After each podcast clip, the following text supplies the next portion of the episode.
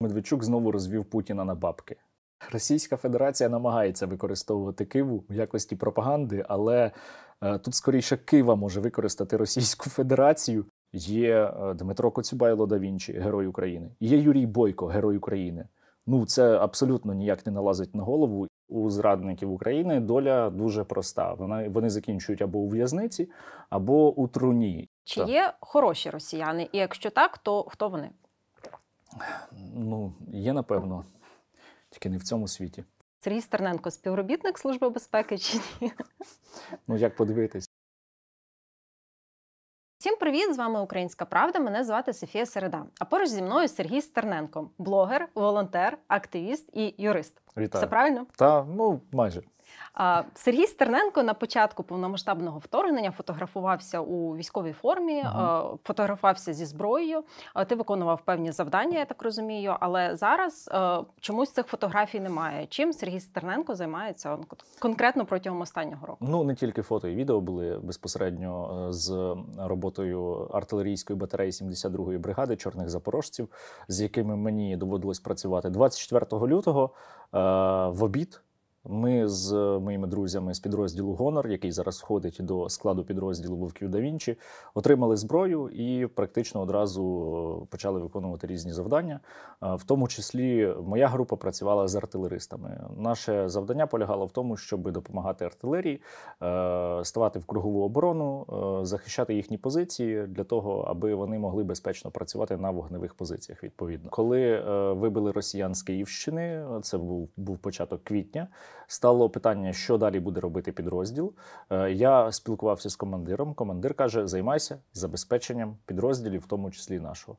І е, я ну. Не те, що почав, я продовжив волонтерську діяльність, якою я займався і до повномасштабного вторгнення. І станом на зараз загальний обсяг допомоги різним е, нашим підрозділам складає близько трьох сотень мільйонів гривень.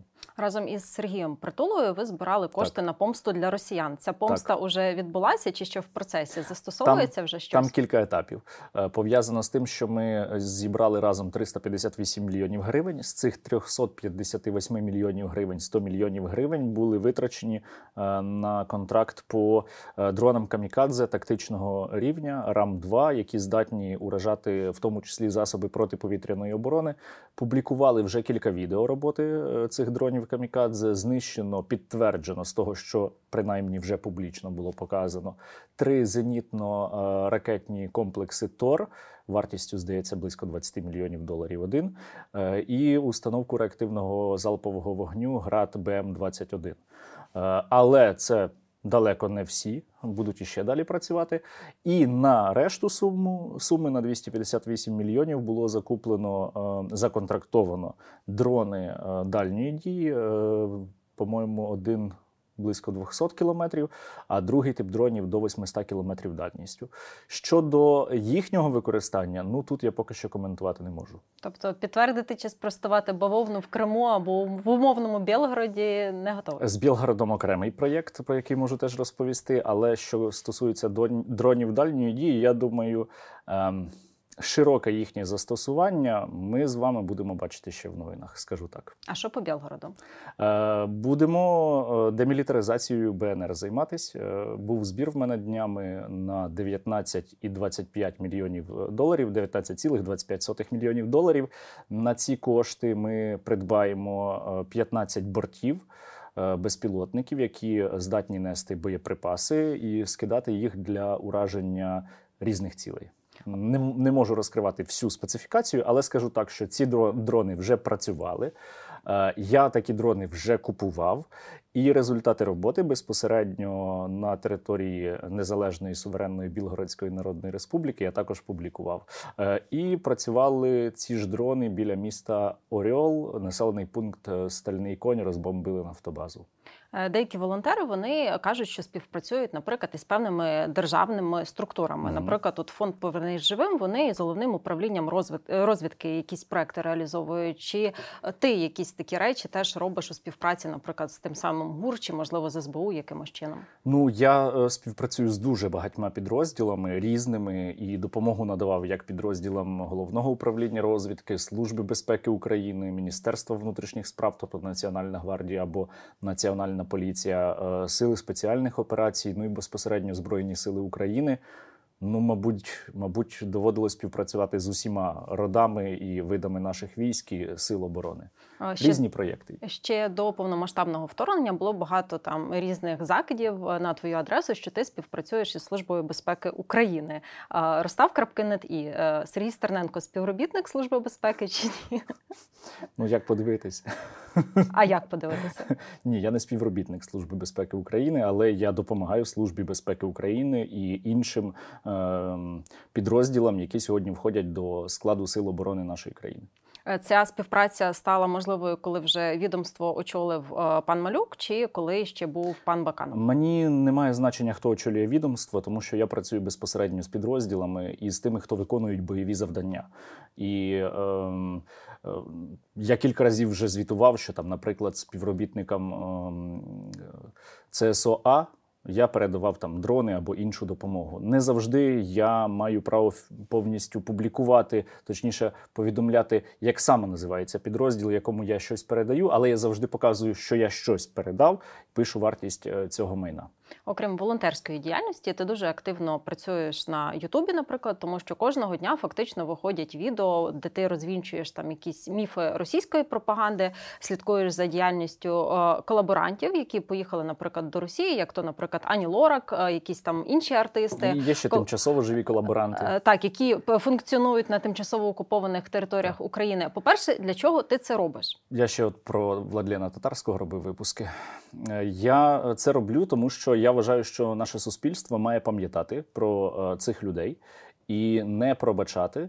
Е, зраду своєї країни, тому що про багатьох люди не знають або забувають. Навіть коли ми говоримо про Владлена Татарського, е, який отримав свій свого Оскара, так би мовити, то мало хто знав серед наших громадян, що це зрадник України. Тому що так, це людина, яка воювала проти України, але передусім це був громадянин України, який з зрадив Макіївки. так з Макіївки безпосередньо. Його звільнили окупанти е, під час вже створення так званої ДНР, коли вже почалась російсько-українська війна, і він і він пішов воював служити, в лавах. Так. так. Воював, займався кількома проєктами, в тому числі і FPV-дронами. Е, от так би мовити, це наш конкурент був е, з тієї сторони. І я вважаю, що ем, необхідно е, показувати, хто ці люди, і показувати, до чого вони доходять. Тому що, як правило, у зрадників України доля дуже проста. Вони, вони закінчують або у в'язниці, або у труні. І такі приклади необхідно теж показувати, щоб потенційно інші громадяни України не хотіли повторити їхню долю. Чи дивляться зараз твої відео росіяни? Ну можливо, так. ти аналізував статистику, так, який відсоток твоєї аудиторії складає російська? Ну, в залежності від, е, від е, відео, від теми відео, цей відсоток може варіюватись від 3 е, до 30% за одне відео. Для чого росіянам дивитися ці відео? Ну це треба їх запитувати. Для чого ну їм як дивитися. ти думаєш, чому вони дивляться контент? Ну я думаю, я думаю, що частина дивиться тих, хто підтримує Україну, скажімо так. Є такі, і з деякими з таких можна навіть спілкуватися в інтересах нашої національної безпеки. Деякі дивляться, щоб бути в курсі, чим займається ворог і що робить ворог. Деякі, можливо, з інших якихось мотивів дивляться, е, але нічого, окрім деморалізації, російська аудиторія, якщо вона підтримує війну проти України, з моїх відео вона не отримує. Пропагандисти досі слідкують за тобою, як це було, наприклад, до повномасштабного вторгнення, коли вони на своїх е, програмах згадували про тебе, про той контент, який ти виробляєш. Чи є зараз в їхніх випусках згадки про ті відео, які ти робиш? Ну, час від часу вони слідкують так, але в цілому фокус розмився, тому що подій стається набагато більше. Зараз ми живемо в такий час, коли за день може відбутись стільки подій, скільки ми не могли побачити за 10 років. Тому е, зараз більше російська пропаганда заакцентована не на особистостях в цілому і не на персоналіях. А на тому, аби змобілізувати російське суспільство на боротьбу проти жахливої України і сіл НАТО, як вони це люблять подавати, тому Е, ну, час від часу десь там вони про мене згадують, але я не те, щоб сильно вже це відслідковую. А як змінилось загалом те, як вони виготовляють цю пропаганду, умовно кажучи, те, що вони продукували до 24 лютого 22 угу. року, і те, що зараз можливо навіть певні трансформації протягом останнього року відбулися? Основна трансформація відбулася навіть не 24 лютого, тому що агресивна людиноненависницька пропаганда у них з'явилася починаючи з 2021 року хоча вона в цілому агресивна була і із 2014 року, але от прямо градус почав підвищуватись від початку 2021 року з весни, якраз тоді, коли російські війська вперше збиралися, накопичувалися біля наших кордонів, і потім різко е, вона почала ставати більш і більш агресивною ближче вже до кінця осені зими 2021 року. Тобто вони готували російське суспільство до повномасштабного вторгнення. І коли почалось повномасштабне вторгнення, то російська пропаганда градус не не знижувала. Е, більше з'явилося тільки елементів ем, інформаційно-психологічних операцій, спрямованих безпосередньо на деморалізацію українського суспільства, вкидів про те, що немає вже української авіації, немає в Україні засобів ППО, всі військові здаються, не чинять супротиву, але цим самим вони самі себе загнали у пастку, тому що вони самі почали вірити у ту брехню, яку вони поширювали. І зрештою, це з ними зіграло дуже злий жарт восени 2022 року після харківської операції потім і після звільнення нашого українського Херсона, коли їм довелося якось пояснювати російській аудиторії, а що власне відбувається, чому так звана Друга армія світу. Е, програє українській армії, хоча деякі проблемні моменти в них почали виникати вже ну практично з середини весни, тому що Київ за два дні не вийшло взяти, та й так звана спецоперація затягнулася. І от е, дуже серйозний злам відбувся після осені 2022 року. І зараз серед російських пропагандистів дуже рідко можна почути ось такі слова, що типу ми там захопимо всю Україну. Ну найвідбитіші досі це кажуть за інерцією, але м, вони більш серйозно стали ставитись до України, до української армії. І це погано. Е, краще би вони далі усі розповідали, як вони нас усіх переможуть, і самі себе дурили. Тому що ворог, який сам себе обманув е, і який не е, об'єктивно оцінює свого супротивника, це ворог, який робить дуже багато помилок. Як ти думаєш, хто зараз найбільш агресивний російський пропагандист і, можливо, найбільш сильний у своїх тезах, які він продукує на аудиторію? Ну, мені складно сказати, хто з них найбільш агресивний, тому що вони усі агресивні. Але я можу виокремити деяких, які безпосередньо закликали до геноциду. Тому що ну, геноцид вважається одним із найтяжчих е, злочинів у міжнародному праві, у міжнародному гуманітарному праві. І от е, до злочину геноциду активно закликав і підбурював е, Сергій Мардан, у якого прізвище здається справжній лелека. Е, Владлен Татарський закликав до геноциду. Причому він прямим текстом казав, що е, необхідно вирішити українське питання. Це практично те саме, що е, гітлерівська Німеччина казала по відношенню до євреїв під час Другої світової війни. Вони казали, треба вирішити остаточно єврейське питання. Це я казав про українське питання. Був іще такий Мангушев, забув його ім'я, Владіслав, здається, який виступав з людським черепом у руці. Казав, що це череп українського солдата з Маріуполя. І, власне, з цих трьох двох вже немає в живих. Я вважаю, що це прекрасний результат. Причому третього застрелили свої ж вагнерівці, якщо я не помиляюся. Є ще Антон Красовський, який закликав топити українських дітей. Але не варто забувати, крім пропагандистів, і про таких виродків, як, наприклад, Мільчаков. Це Дешерге Русіч, підрозділ російський. Е, Мільчаков сам прямим текстом каже: Я нацист, ну і займається денацифікацією в уявленні російської пропаганди. Е, так ось е, його група закликала до катувань, вбивств українських військовополонених, ну і власне до злочину геноциду проти українців. Я не хочу робити гучних заяв, але я думаю, що для Сил оборони України справа честі дістати цього покидька, де б він не ховався, і в будь-якій точці світу. Якщо я не помиляюсь, ти писав магістерську про воєнні злочини так. на тоді ще тимчасово окупованих територіях Луганської і Донецької областей. областей. Так. так можливо, зараз ось ці відео, які ти аналізуєш, ти якимось чином використовуєш для того, щоб поширювати для міжнародної аудиторії докази так, тих воєнних. Чи працює це? Це дуже працює. Я веду твіттер. І в Твіттері е, частину твітів я пишу англійською мовою, які спрямовані безпосередньо на західну аудиторію. Чому? Тому що я вважаю, що громадяни держав наших союзниць, ну і власне громадян Е, громадяни держав, які можуть бути нашими союзниками, їх потрібно переконувати і агітувати, щоб вони більше підтримували е, допомогу Україні, е, тому що це демократичні суспільства, і їхні уряди прямо залежні від думки їхнього суспільства. Є, звісно, і національні інтереси державні, коли, ну скажімо умовно кажучи, уряд Сполучених Штатів Америки розуміє, що це е, їхній стратегічний інтерес допомагати Україні, але набагато краще буде, якщо більшість громадян Сполучених Штатів Америки буде підтримувати цю допомогу. Тобто, якщо між суспільством, громадянами і урядом не буде конфлікту інтересів в даному випадку. Так ось е, що я роблю? Ну це роблю не тільки я, це робить Ігор Лаченков, це робить Денис Казанський, це роблять ще деякі блогери. Ми беремо ем, історії з най кричущими, найжорстокішими випадками російських воєнних злочинів, злочинів проти людяності або проявів злочину геноциду. Пишемо про це англійською мовою.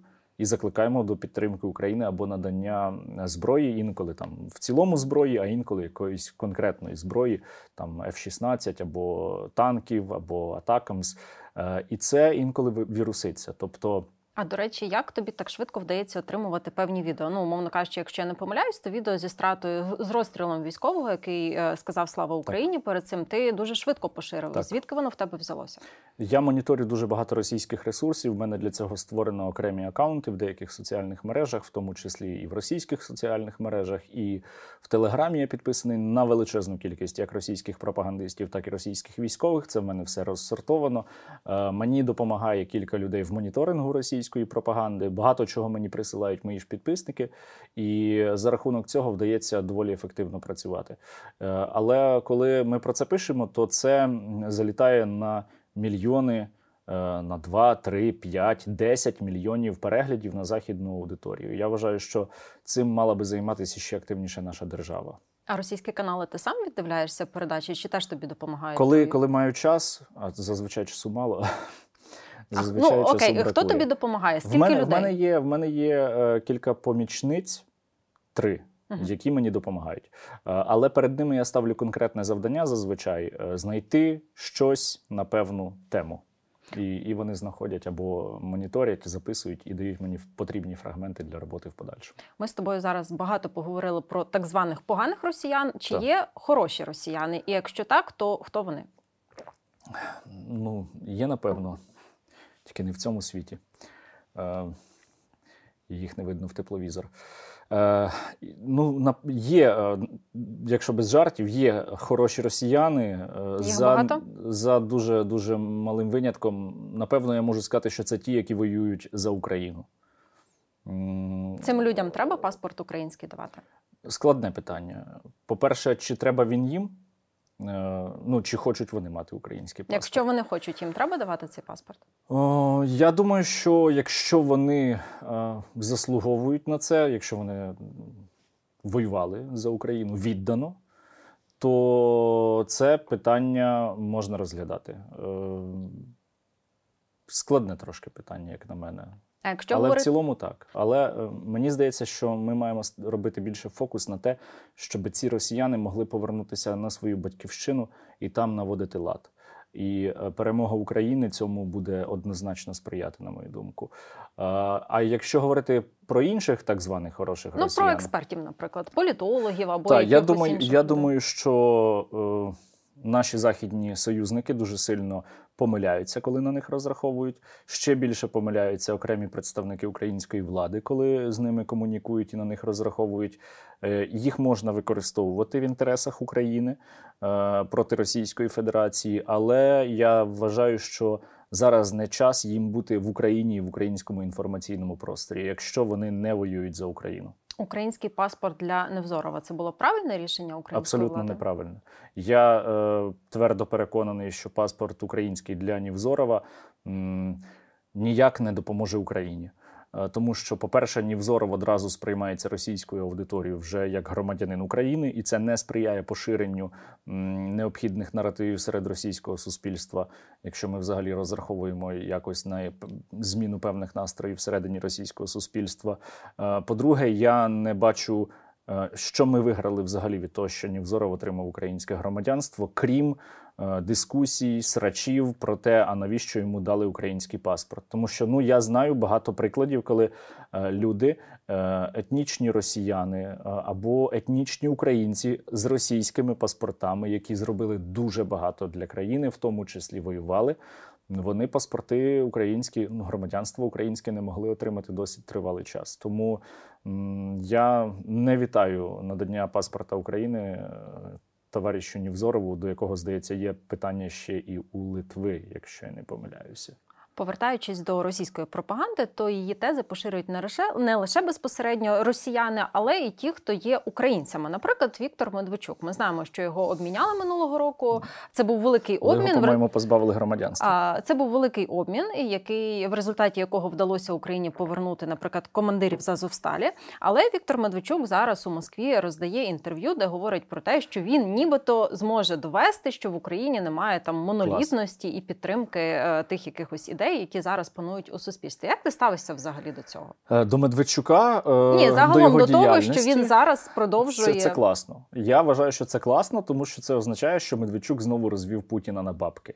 Е, простіше кажучи, він ну знову знову отримав якийсь бюджет на освоєння, при тому, що він довів свою максимальну неефективність. Хоча певною мірою він нашкодив Україні. Та треба бути відвертим. Його інформаційні ресурси, які працювали у нас в країні до повномасштабного вторгнення, теж е, принесли шкоду національній безпеці. Але в цілому Медведчук більше займався тим, що освоював ці гроші, і дурив е, російську владу, що, начебто, тут усе все під контролем. Російську армію будуть зустрічати із квітами, і це сприяло е, низці помилок у російського командування під час планування та реалізації е, збройної агресії широкомасштабної в лютому березні 2022 року.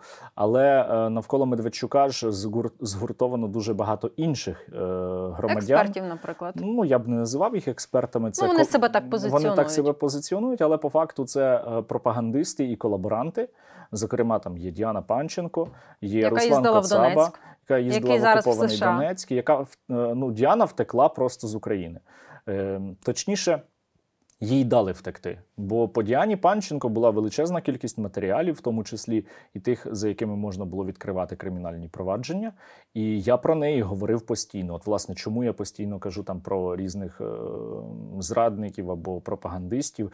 Е- Я не даю е- прибрати їх з фокусу. Принаймні, я нагадую, як можу, що в моїх силах, що ну треба з цим щось робити, тому що Діана Панченко сиділа аж до кінця літа чи до середини літа 2022 року в Києві, і нічого не заважало їй повідомити про підозру, відслідкувати, що вона далі робить. Але вона змогла поїхати з України і зараз працює проти України, позиціонуючи себе як не така українка, яка зовсім інакше дивиться на російську агресію, аніж ми. Те, що Панченко змогла виїхати, так. те, що Коцаба, Коцаба зміг США. виїхати. Коцаба так. це взагалі окреме питання. В нього ж е, справа про держзраду в суді слухається. Йому досі, наскільки я знаю, станом на Е, початок травня йому не змінили запобіжний захід, тобто йому досі не обрали запобіжний захід у вигляді тримання під вартою і не голосили його у розшук. Ці випадки демонструють те, що спецслужби українські неефективні правоохоронні органи, чи про що це ну, говорить? Ну, це це питання не зовсім напевно до спецслужб. Якщо ми говоримо про Руслана Коцабу і його справу в суді, це питання виключно до прокурора, до офісу генерального прокурора. Е, але там деякі прокурори дуже зайняті. Напевно, їм треба зараз мою справу рухати щодо мого самозахисту, яка в суді, і їм не до Руслана Коцаби. Ну я не можу просто знайти іншого пояснення. Я намагаюся якось стримано це коментувати, але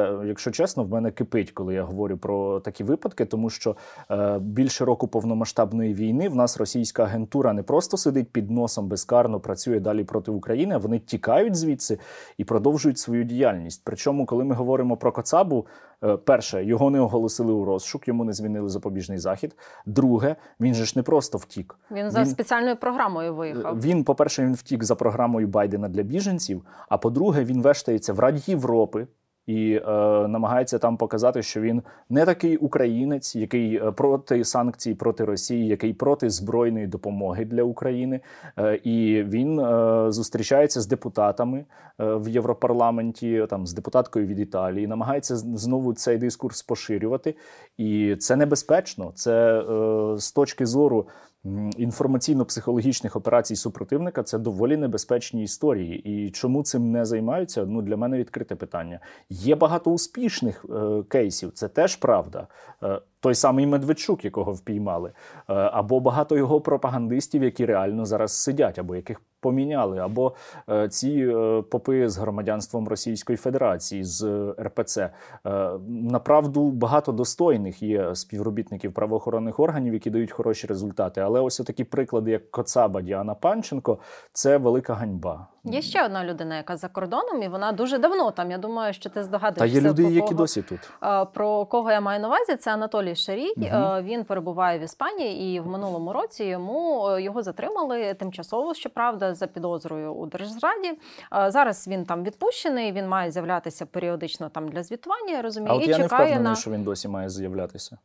Думаєш? Не впевнений. Я ну принаймні мав з'являтися. Мав, Так, так. Ну там на певний час йому суд на нього покладав ці обов'язки. Але що зараз з цією справою мені дуже цікаво, і я не маю відповіді. Е, ну, офіс генпрокурора це ніяк не коментує. Е, тим не менше, Анатолій Шарій дуже часто потрапляє, принаймні мені в рекомендаціях у Тіктоці. Наприклад, угу. він публікує свої відео, е, намагається донести якісь свої пропагандистські тези. Що робити з цим мовою. українською мовою? Українською. Що робити з цим? Ну, про Анатолія Кулія вже стільки було матеріалів і стільки відео, де він сам собі суперечить, там де він казав. Е, я вважаю, що Росія там, ну я не дослівно зараз, але приблизно, де він казав, що я вважаю, що Росія це там е, одна з кращих країн світу. Бо якщо ти любиш Росію, то ти інтелектуал. Потім він казав, що Україна там за пару днів програє російсько-українську війну. Росія це така мощь. Зараз він каже прямо протилежні речі. Потім він каже: Звісно ж, я за Україну, я ж українець, а за що мені бути? Е, він просто перевзувається, принаймні намагається зробити вигляд, що він перевзувається для того, щоб далі залишатися в контакті з українською аудиторією і далі просувати необхідні для Російської Федерації тези, здаючись при цьому, наче як своїм для певної частини громадян України, тому що для російської аудиторії він е, не такий вже впливовий, оскільки значна частина росіян його перестала дивитися. А росіяни це була більша частина, здається, там за 60% від його е, в цілому аудиторії. Але оскільки він періодично критикує Міністерство оборони Російської Федерації, бо те не дуже ефективно вбиває українців. Е, росіяни від нього відвернулися ну певною мірою наскільки і почали великим, його критикувати. Наскільки великим є шанс, що він буде покараний? Ну, все залежить від того, як будуть працювати наші правоохоронні органи. По-перше, по-друге, е, як ми, е, як держава, будемо це доносити до е, ну, якщо ми говоримо про екстрадицію до іспанського суду, якщо він ще розглядає це питання, бо я не впевнений. А по-третє, від того наскільки ми, громадяни України, будемо тиснути також на нашу владу, щоб цього добиватись. Проблема просто в тому, що зараз фокус. Зміщений в іншу сторону і геть не до шарія, якщо чесно, тому що ну коли е, триває така широкомасштабна війна, то вся увага, всі зусилля спрямовані е, на фронт. І я, наприклад, не можу собі дозволити зараз там е, займатися е, справою там шарія і тиснути на офіс генпрокурора дуже активно, послідовно, день за днем, тому що ну банально для мене передати 20 дронів на фронт набагато важливіше сьогодні в пріоритеті, тому що ці дрони допоможуть знищити російського окупанта і або його техніку. До речі, до 24 лютого ти багато критикував і владу, і в так. принципі будь-яку владу. Ну, і, і за часів критикую, Петра Порошенка, і за часів так Володимира Зеленського. Чому фокус твій щодо української влади зараз менший? Чи ну, чи означає це, що в неї немає помилок? Я б не мен не сказав, що він менший, і звісно, помилки є, і їх багато. Чому критики в такому разі менше? Критики в такому разі менше, тому що зараз у нас основна загроза це Російська Федерація і росіяни, які становлять екзистенційну загрозу е, для нас і з вами, для нашого існування. І поки ми не вб'ємо якомога більше росіян, ми не зможемо займатися внутрішніми питаннями, бо бо ми перестанемо просто існувати. І зараз всі зусилля знову ж таки весь фокус спрямований саме туди. Але українську владу час від часу я критикую по мірі наскільки я можу. Наприклад, Загалом... наприклад, за деякі моменти я не можу критикувати публічно, я можу потім оф-рекорд сказати, але є деякі моменти, за які можливо варто було би це робити, але не зараз, тому що ми підіграємо ворогу, е- і це можливо буде деяке там розголошення, ну навіть не розголошення військової таємниці, але сприятиме ворогу у проведенні інформаційно-психологічних операцій проти е- України. Е- Але от з останнього за що я критикував, так це справа вагнерівця Андрія Медведєва. Це Вагнерівець, який втік з е, так званої Російської Федерації. Е, бо йому не сподобалось, що йому продовжили контракт без його відома, і він хотів донести до Путіна щось там, відкрити йому очі. Ну нонсенс. І він тікає до Норвегії. І після цього нічого не відбувається з боку України. Ем, досі, наскільки я розумію, немає запиту про його екстрадицію. Я довбав це питання кілька місяців стукав до офісу генпрокурора, закликав людей ходити на сторінки офісу генпрокурора, писати коментарі, запитувати, а що з ним. Ну я розумію, що не все можна показувати на загал, але ви, хоча б вийдіть і скажіть, ми займаємось там, ми працюємо в цьому напрямку. Просто не було взагалі жодних коментарів. Таке враження, що офіс генпрокурора ігнорував цю тему. А як ти, до е, речі, загалом оцінюєш роботу нового генпрокурора Андрія Костіна? Тому що щодо генпрокурорки Ірини Венедіктової особисто у тебе було дуже багато запитань. Я ем, мені складно оцінювати роботу генерального прокурора. Ну коли ми говоримо зараз, наприклад, про кейс е, Медведєва, е, який живе спокійно у Норвегії, ну поїздив, повбивав українців і живе в Норвегії. Подумаєш то тут відповідальна особа Юрій Білоусов, це керівник департаменту війни. Він дуже ображається, що я його згадую і критикую, але в мене немає вибору, тому що він відповідальна особа на цій посаді. І ну, якщо ви щось робите, ну прокомунікуйте хоча б з громадянами, тому що ви підзвітні громадянам України. Е, ось, якщо казати про роботу генерального прокурора, я не дуже відслідковую, чим він зараз займається. Е, я міг би сказати, що генеральний прокурор ефективний, якби в цілому офіс генпрокурора, відповідно прокуратура українська, працювала дуже ефективно. Я не можу цього сказати. Навіть відмежовуючись від своєї особистої справи, кримінальне провадження в мене ж досі в суді зараз слухається. До речі, на якому етапі зараз? доходимо до вироку? Навіть от відмежовуючись від моєї справи, можна згадати багато кейсів, де офіс генпрокурора ну м'яко кажучи, не допрацьовує. При тому, що прокурори вони заброньовані від мобілізації, вони е, зараз можуть займатися виключно от своєю професійною діяльністю, але є кейс Руслана Коцаби. Є кейси по міжнародці, є дуже багато пропагандистів, які сьогодні далі е, працюють проти України, або вони там знизили трошки градус пропаганди, але все одно вони перебувають в Україні і продовжують працювати проти України, і з ними нічого не відбувається, що як на мене дуже дивно. Давай Ось. щодо, щодо твоєї моєї справи, справи так повернемося. Е, Вчора, ну точніше, так, днями днями була е, третя, ой, третя, п'ята річниця з дня другого нападу на мене, і скоро буде з дня Третього нападу на мене також п'ята річниця. Власне, після якого так. і тобі висунули так. підозру. Е, ці справи по нападам на мене не те, що не розслідуються, їх позакривали. Щодо справи по третьому нападу, то там воно зупинене провадження. Нападник втік до Російської Федерації, той, який живий лишився під час третього нападу, і його досі не оголошено в міжнародний розшук. Тобто, взагалі. А по моїй справі, ну теж для розуміння роботи прокуратури в суд е, свідком приводили проти мене організатора замаху, тобто людину, особу, яка е, займалася організацією замаху на мене, яка слідкувала за мною, і ми ну, з його свідчень це встановили. лютого. Так, але але тим не менш. І ми з його свідчень встановили, що він там був в той же час і в тих же місцях, де і я перебував протягом того дня. Тобто він рухався за мною, за мною слідкував. Е, прокуратура приводила його свідком обвинувачення. У прокуратури не змінилася позиція. Абсолютно. Е, попри те, що ми надали вже дуже велику кількість доказів, які спростовують їхню фальсифікацію. і були показання навіть колишнього процесуального керівника, який займався цією справою вже під час повномасштабного вторгнення. Андрій Радіонов, діючий прокурор офісу генерального прокурора, свідчив у суді під присягою е, про те, що по моїй справі був неправомірний тиск з вимогою за будь-яку ціну. Е, дати мені повідомлення про підозру і довісити мені статтю 263 кримінального кодексу України. Це незаконне зберігання зброї в даному випадку. Частина друга е, здається так, е, холодної зброї. А коли на твою думку може бути оголошений вирок у цій справі? складно сказати. Ну об'єктивно лишилося, грубо кажучи, три допити свідків. Далі стадія дебатів. Це можливо два-три засідання. Тому що в мене кілька адвокатів, і у кожного буде довга промова. А потім вирок. Але суд визначає, скільки він часу буде в нарадчій кімнаті. Раніше я прогнозував, що це буде до кінця весни.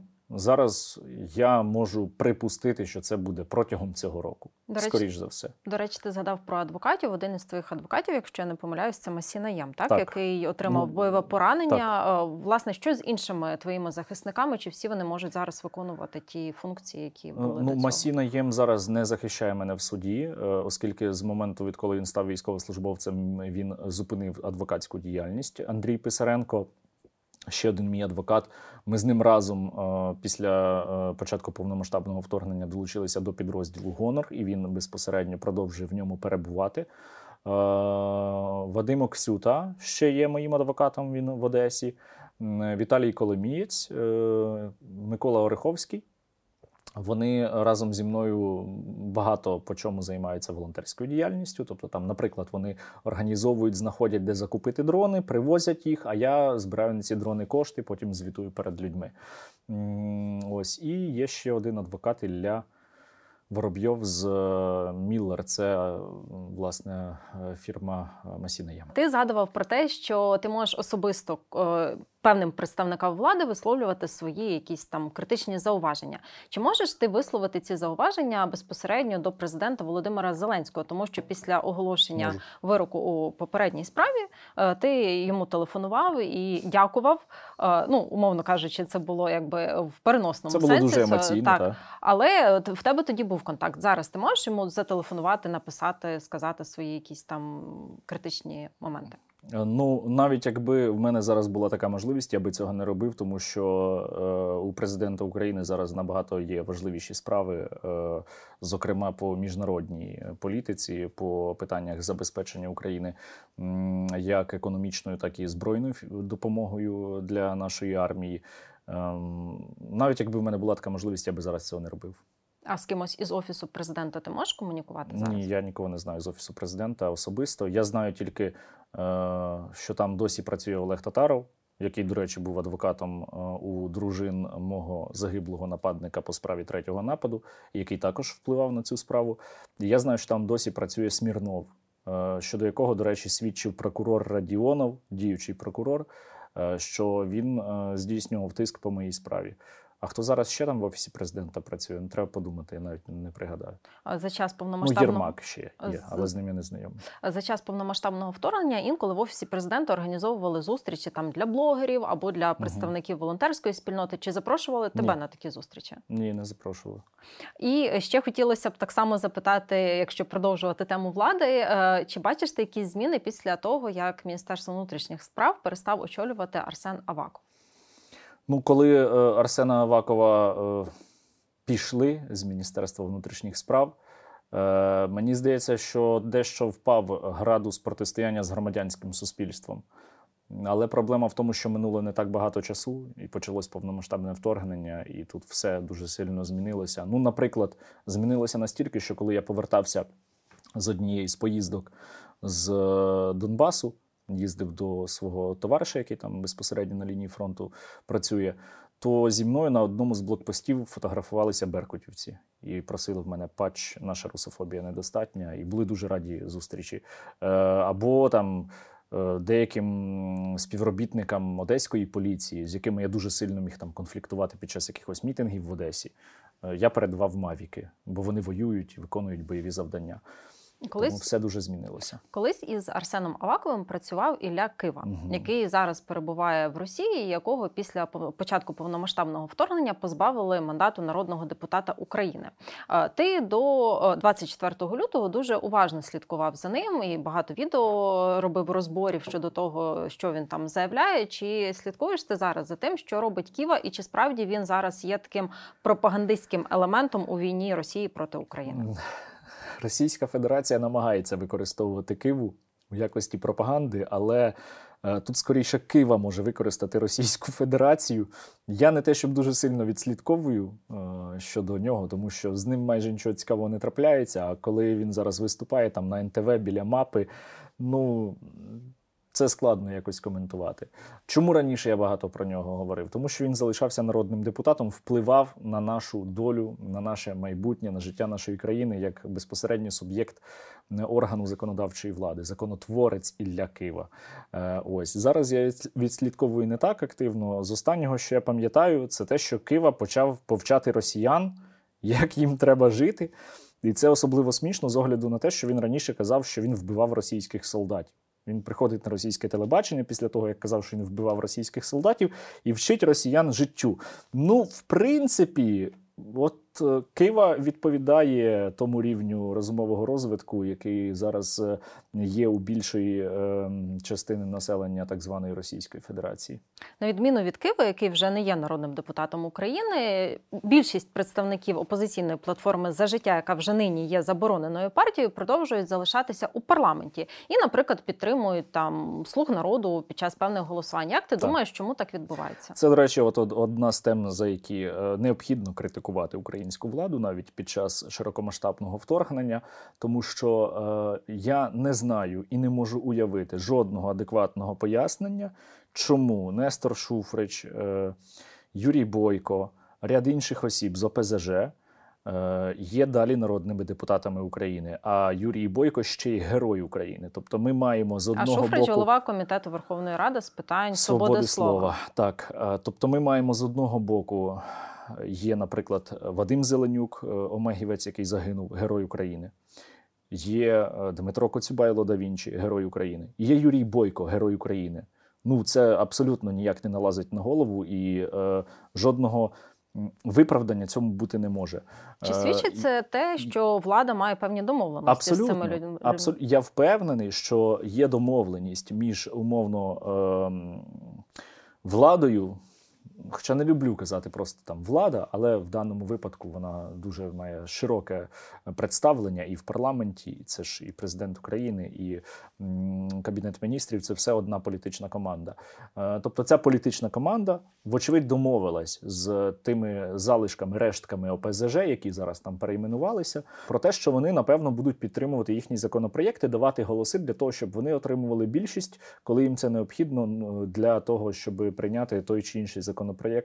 Е, ось, але це ем, домовленість із дияволом. Це це не може бути виправданням. Е, тобто, якщо ви хочете отримувати додаткові голоси, співпрацюючи з тими, хто роками працював проти України, то ви, напевно, не до кінця чесні з власним народом, і ну, це, це свинство. Якщо говорити про зміну політичного вектору, то, наприклад, якщо депутати екс ОПЗЖ, вони дуже обережно так зараз заявляють про свої ну, євро євроінтеграційні такі настрої, то є люди, які е, дуже різко змінили свою позицію. Наприклад, Олександр Вілкул, який або Добкін, або Добкін так, е, які, які фотографуються у військовій формі, який там дуже патріотичні заяви якісь робить. Як ти думаєш, чи справді вони щиро змінили свою думку, чи це є певний е, елемент перефарбовування? Питання. Мені складно оцінювати, наскільки щиро вони е, намагаються змінювати свою позицію, але тут треба, мабуть, розмежувати. Е, розмежувати Вілкула, який зараз має посаду, тобто він представник влади, і Добкіна, який зараз посади не має, мандату немає, він фактично просто громадянин України. Якщо ми говоримо про Добкіна, я йому не вірю і не довіряю на 101%. Тим паче, що він е, не послідовний навіть у своєму перевзуванні. Бо коли він перевзувся, то він продовжив спів, співпрацювати із е, тими ж пропагандистами, які працювали на Медведчука і на Мураєва, наприклад, е, Назар Діордіца, який сам себе називає Макс Назаров. І він е, вдягав там камуфляж, е, зброю, а потім вдягнув рясу е, у ПЦМП. Тобто він пішов до тих, проти кого ми зараз боремось, як, ну, до структури, яка все одно працює на Російську Федерацію. Якщо казати про Вілкула, то у нього я помітив вже ж величезні зміни риторики. Він зараз уже там за Степана Андрійовича, за українську мову. Я не знаю, наскільки він щирий. Але а є якісь маркери, по яким е, люди можуть визначити щирість чи нещирість намірів тих чи інших політиків? Наприклад? Ну це це дуже складно, але е, питання навіть е, напевно не у їхній щирості, а у тому, чим вони займалися раніше, і чи е, понесли вони за це відповідальність, чи вони спокутували якось е, те, що вони працювали роками на російські інтереси та на російську пропаганду. Е, у випадку з Вілкулом е, я не маю до нього жодного позитивного ставлення, тому що він так само, як і Добкін, так само, як і Бойко, так само, як і Шуфрич. Він роками працював проти країни, розколюючи українське суспільство і просуваючи проросійські наративи. Я не знаю, чи він це робив за вказівкою там кураторів з Російської Федерації, чи він це робив просто для того, аби, скажімо так, підбивати під себе проросійський е, електорат, але факт лишається фактом. Він так само казав, що має бути російська мова друга державна, що нам не можна в НАТО. Російська Федерація наш найкращий друг і сусід, і це лунало вже після 2014 року, коли вже почалась російсько-українська війна. Е, але у випадку з Вілкулом мені здається, що оцінювати необхідно буде за підсумками його роботи на посаді голови е, військової адміністрації. До речі, не лише політика, але й певні артисти змінили свою думку після 24 лютого. Наприклад. Або ну, він, Світлана він Лобода, артист. або О. Світлана Лобода. От е, чи можна вірити Світлані Ні. Лободі? Чому ні, не можна вірити Світлані Лободі. Чому? Е, я поясню, чому я робив про це вже кілька випусків, тому що Світлана Лобода так і не зрозуміла, в чому була її помилка. Хоча вона намагається е, зробити вигляд, що вона щиро кається, що вона там з 2014 року продовжувала виступати в Російській Федерації, але вона робила це принципово. Проти її е, концертів в Україні було дуже багато протестів, в тому числі які організовував і я І коли зараз її запитують про про всі ці її концерти і про протести, які були в Україні проти неї, то вона каже, що це було не тому, що громадян України обурювало її поведінка, а тому, що її хтось тоді за гроші замовив, щоб люди протестували і не давали їй виступати. Відповідно, я сумніваюся, що людина, по-перше, зробила якісь висновки, а по-друге, Е, ну, має бути ж якась відповідальність. Ми ж не можемо просто закривати очі на те, що людина вісім років е, працювала в Російській Федерації, розважала там публіку. Це була її принципова позиція. Ходила на російське телебачення. Тобто вона була одним з елементів вибудови російської пропаганди, е, вибудови міфу про те, що, начебто, е, немає ніякої війни між е, Російською Федерацією, так званою і Україною, про те, що українці насправді добре ставляться до росіян. Ось е, і е, за це ну має наставати якась відповідальність. Якщо не кримінальна, і в нас досі немає законодавчих відповідних змін, то хоча б з боку українського суспільства, яке має надавати свою оцінку. І засуджувати, виходити на протести в Україні. Ми теж маємо право. Ну, принаймні тоді, коли вона там відновить свою гастрольну діяльність, якщо в нас на той момент вже буде скасовано е, правовий режим воєнного стану. Якщо говорити про трансформацію поглядів, то власне і в твоїй біографії можна знайти так, певні нюанси, так. наприклад, російськомовний реп або фотографію із Георгівською стрічкою. Але це було так, задовго, це було задовго, задовго до війни. війни але так. суть питання в тому, що тебе особисто змусило трансформувати свої якісь певні там підходи до життя. Та я виріс. Ну мені ж тоді було скільки? 14-15 років. От коли ми говоримо про той період часу. Ну, виріс. Е, потім е, був майдан почалась війна, і мене це не могло не змінити. Ну тобто е, я я би сам себе просто не поважав, якби я е, був на боці Януковича. Або якби я був на боці того, хто вбиває моїх друзів, ну тобто на боці Російської Федерації. Але Ось. чому ми в такому разі не можемо давати шанс іншим можемо. людям, які так ні, ми можемо. Просто якщо... інколи виглядає так, що ти занадто радикально розділяєш О, певні речі на чорне так, і біле. З 14 року це чую. насправді, насправді я дуже багато е, бачив коментарів про те, що Люди колись раніше намагались там мене дивитись, сказали, що в мене були занадто радикальні оцінки. Після 24 лютого вони сказали, що ні, насправді оцінки були не дуже радикальними. І зараз багато кому я поступаюся за своїми оцінками ну, в плані радикалізму. Е, є позитивні приклади, є Усик. Е, Усик, на моє переконання, це дуже хороший приклад того, як людина на мою думку, раз змінила свою позицію. Е, і якщо раніше він був в цьому ватному союзі з Васією Ломаченко, який досі лишається абсолютно проросійським, і це його принципова позиція. І знову ж таки, чому до нього немає питань з боку держави, принаймні чому. Е, чому він може їздити тоді за кордон і далі займатися своєю професійною кар'єрою? Навіщо, якщо ця людина не підтримує Україну? Так ось е, Усик він був в цьому ватному об'єднанні з Ломаченком, але після 24 лютого е, все ж таки почали відбуватись серйозні тектонічні зміни в його поведінці, в його риториці, що закінчилось от з останнього він їздив, стріляв з міномета. Його там посвячували в мінометники, якщо я не помиляюся, і це просто розірвало всю російську пропаганду.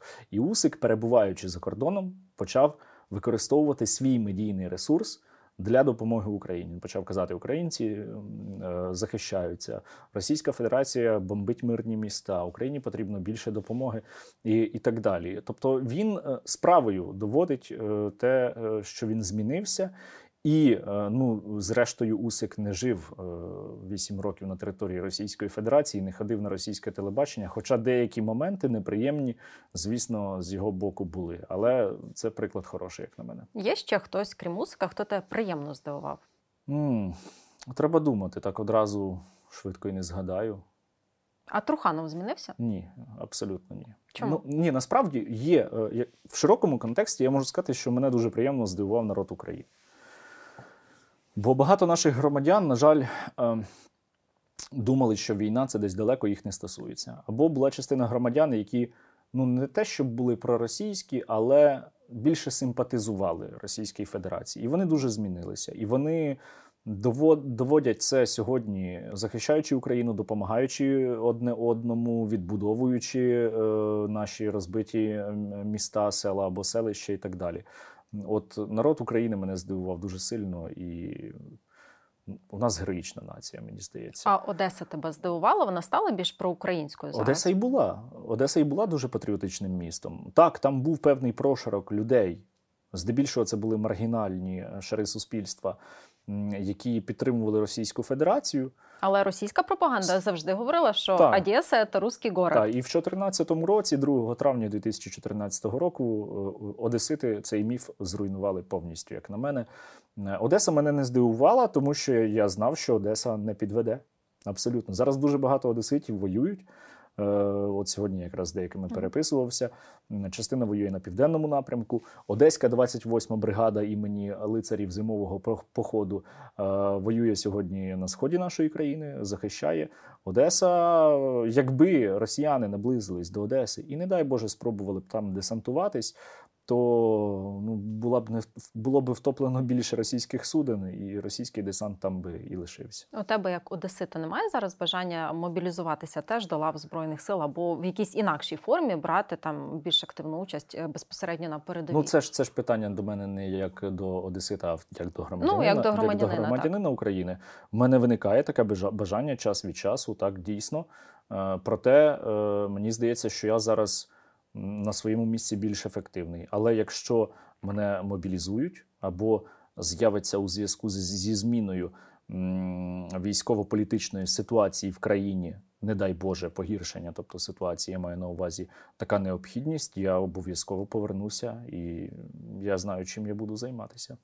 Е, і про Труханова хотіла уточнити. Ти так коротко, лаконічно дуже відповів, що він не змінився. Угу. Чи міг би ти конкретизувати свою відповідь? Геннадій Труханов. Е не знаю, як зараз, але в минулому власник російського паспорта. Е, на моє тверде переконання не змінився, тому що він до останнього захищав Єкатеріну II, продовжує захищати там Пушкіна, російські назви е, вулиць е, Одеси. І Геннадій Труханов перші, перший тиждень точно, а можливо кілька тижнів, боявся сказати, що Російська Федерація веде війну проти України. Перші кілька тижнів з 24 лютого, тому що у 2014 році Труханов сказав, що ніякої окупації Криму немає, що це люди самі визначились просто. Е, він е, розповідав, що е, українські активісти це фашисти. Це пряма його цитата, і це було здається у 17-му році вже. Тобто він впроваджував послідовно проросійську політику всі ці роки. І після початку повномасштабного вторгнення він казав: враг на нас напал, оні напалі хто оні, хто враг. Тобто ну він боявся навіть вимовити е, слово Російська Федерація, е, слово сполучення.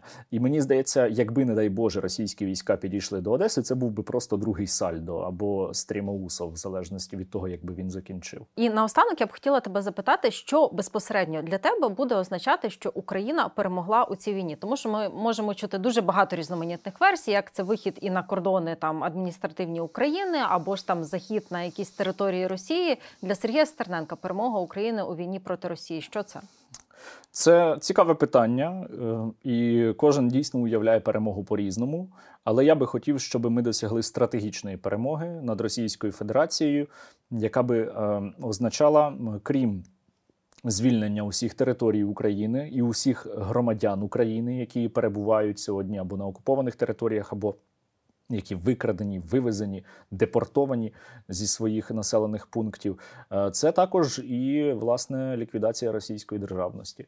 Е, і я вважаю, що це цілком високоймовірний сценарій, е, який ми можемо побачити найближчими роками у разі, якщо Російська Федерація зазнає серйозної військової поразки в Україні. Історія е, так званої Росії вона доволі циклічна. Якщо ми подивимось на передумови е, розвалу Російської імперії в 1917 році, і на передумови розвалу е, новітньої імперії під назвою Совєтський Союз у 90-91 році, то всі ці передумови є і сьогодні. Це програш в зовнішньому військовому конфлікті.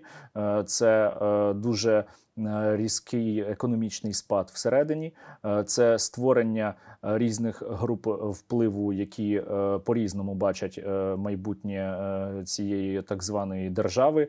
Ну і плюс додався дуже важливий фактор сьогодні, який не був притаманний принаймні в 90-х роках, але був існував вже в 1917 році. Це створення парамілітарних угруповань, які не підкоряються безпосередньо державному апарату, тобто позбавляють держав державний апарат монополії на застосування сили. І я зараз кажу про величезну кількість так званих ЧВК, які утворюються всередині Російської Федерації. Тому, у разі якщо Російська Федерація зазнає серйозного стратегічного е, розгрому е, на полі бою, ну тобто, е, якщо Україна проведе успішно військову операцію стратегічного рівня, то вони можуть почати шукати винного і почати воювати одне із одним. Якщо не глобально про Росію, а конкретно про Путіна, яким може бути його кінець? Ну мені б, звісно, хотілося б, аби ми його повішали, або не знаю, або закрили в мавзолеї і спалили. Але я думаю, що його вб'ють свої. Або, е, ну, звісно, не можна виключати, що він помре сам, раптово там серце стане, ну, всяке буває.